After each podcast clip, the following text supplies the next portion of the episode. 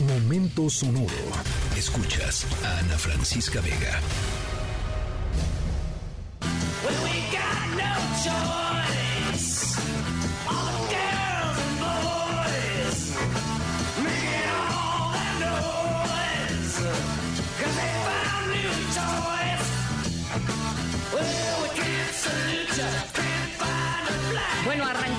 Nuestra historia sonora de hoy porque, por supuesto, el calor anuncia que ahí vienen por ahí medio lejanas, pero ya se vienen prefigurando eh, el inicio oficial del verano para empezar, que es el 21 de junio.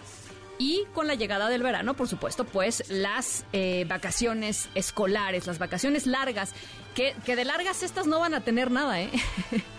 no hemos hablado de eso, pero vamos a hablar de eso eh, en, las, en, los próximos, en los próximos días, lo prometo. Em, porque se acuerdan de esas vacaciones que, bueno, no sé, cuando yo era pequeña, ¿no? Pues sí tenía mis dos mesecitos de vacaciones y uno tenía tiempo de sacarse la cosa de la cabeza, ¿no? Recargar energías, etc. Los niños van a tener, me parece, creo que son cinco semanas de vacaciones, ¿no? Este, porque no se ha dado a conocer el calendario oficial, esa es la otra. Pero bueno, eh, ahí vienen las vacaciones. Poquitas, muchas, ahí vienen las vacaciones de verano, desde kinder a primaria y hasta la universidad. Lo más probable es que em, si nos sintonizan en unos, unas semanitas más, nos estén sintonizando tirados en una hamaca en la playa, ojalá. Eh, o pasándola bien en sus vacaciones, rascándose en la panza como se debe, como se debe hacer en las vacaciones. Bueno, nuestra historia sonora eh, trata sobre graduaciones y fines de curso escolar, pero también eh, sobre una persona extraordinaria y sobre una condición climática que eh, pues la puso en acción hace ya algunos años. Vamos a estar platicando sobre ello em, porque es muy importante lo que ella lo que ella hizo y lo que ella generó en términos de conciencia, sobre todo de una generación que es muy importante, los chavos, ¿no? Una generación muy joven.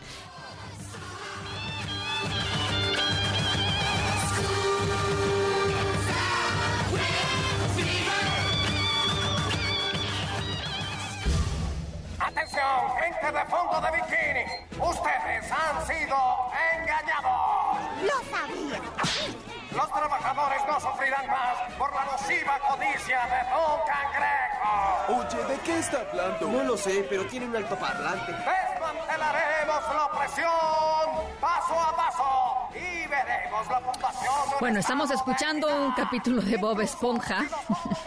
Específicamente cuando Bob Esponja y Calamadro Calamardo, perdón, eh, deciden entrar a huelga, se van a la huelga eh, para exigir, eh, y, no los culpo, mejores condiciones laborales.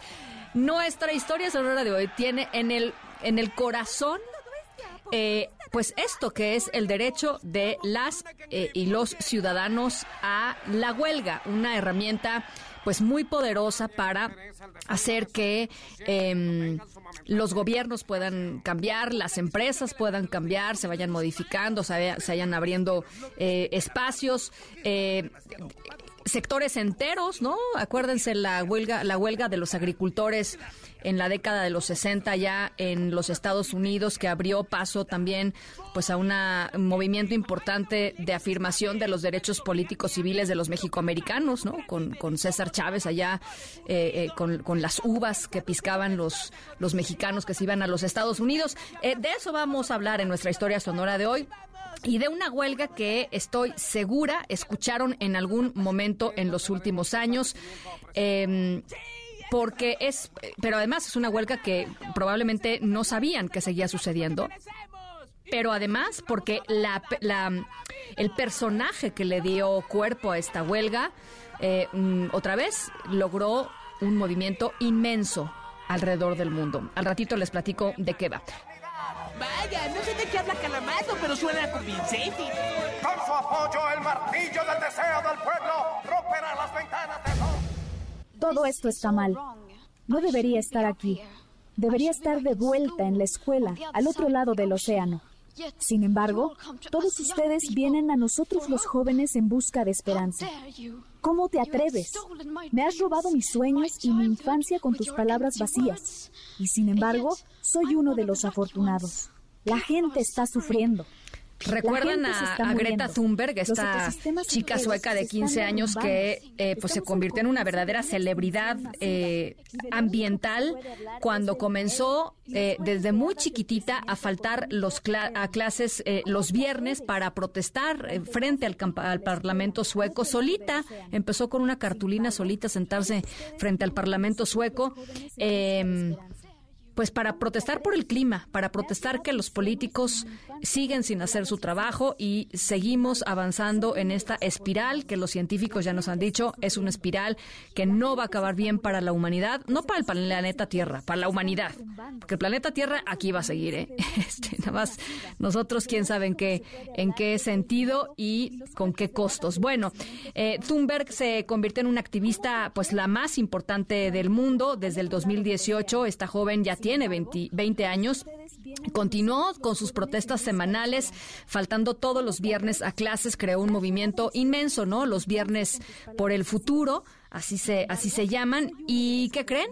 pues resulta que Greta Thunberg finalmente se graduó, ya no va a poder eh, pues hacer su, su manifestación los viernes porque ya ha terminado sus estudios, eh, logró y ha logrado muchísimo, ¿no? Despertar a toda una generación y hacer sentir a una generación que no están indefensos con respecto a las acciones que se tienen que tomar eh, en relación al cambio climático y a lo que tienen que hacer y por supuesto presionar a los políticos de todo el mundo para que así hagan y tomen decisiones pues inteligentes, eh, decisiones que tengan que ver con el futuro de nuestro planeta. Así es que felicidades a Greta Thunberg, que seguro nos está escuchando desde Suecia, o si no mañana, ¿no? Siempre escucha la repetición, me escribe todas las mañanas.